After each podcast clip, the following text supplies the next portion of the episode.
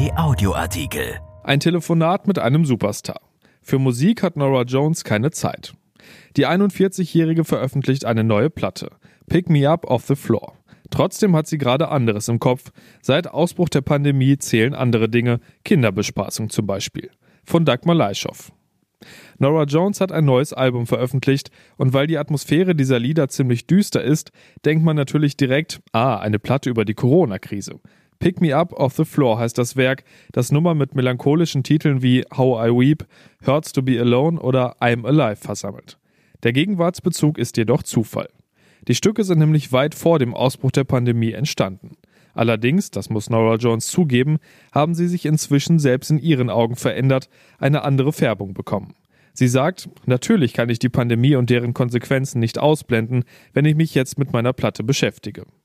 Wir erreichen Nora Jones am Telefon und zwar während des Lockdown in jener Stadt, die in den USA am härtesten von Covid-19 getroffen wurde, in New York. Bei ihr in Brooklyn seien die Straßen geradezu gespenstisch leer, erzählt sie und sagt, das fühlt sich merkwürdig an.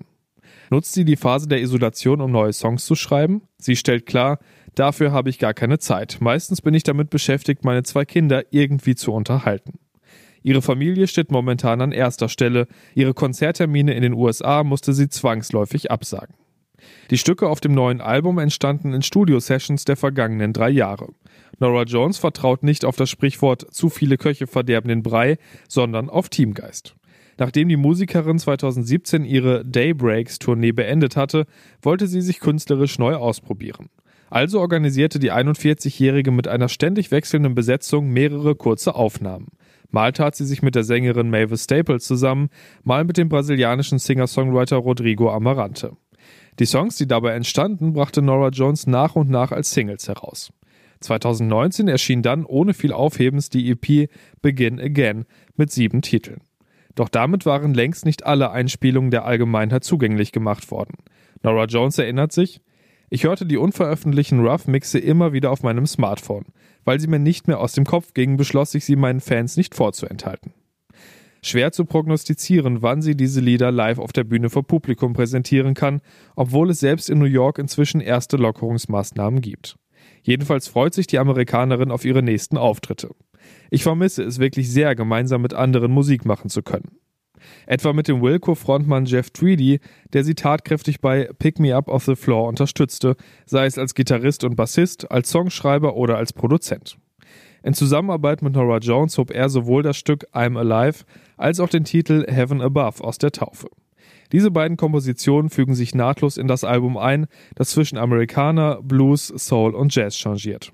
Mit solchen Genrebegriffen kann Nora Jones allerdings wenig anfangen. Sie sagt, ich befasse mich nicht mit diesen Kategorien, für mich steht allein das Kreativsein im Vordergrund. Ehrgeiz ist nicht ihr Motor, sie bezeichnet sich nicht als besonders ambitioniert, obgleich sich allein ihr Debütalbum Come Away With Me fast 20 Millionen Mal verkaufte. Sie sagt, ich verschwende keinen Gedanken mehr an den kommerziellen Erfolg. Offen gestanden interessiert mich bloß eins. Ich möchte mich mit der Musik ausdrücken, die ich liebe. Vielleicht hat sie diese Einstellung von ihrem Vater, dem mittlerweile verstorbenen Sitar-Virtuosen Ravi Shankar, geerbt.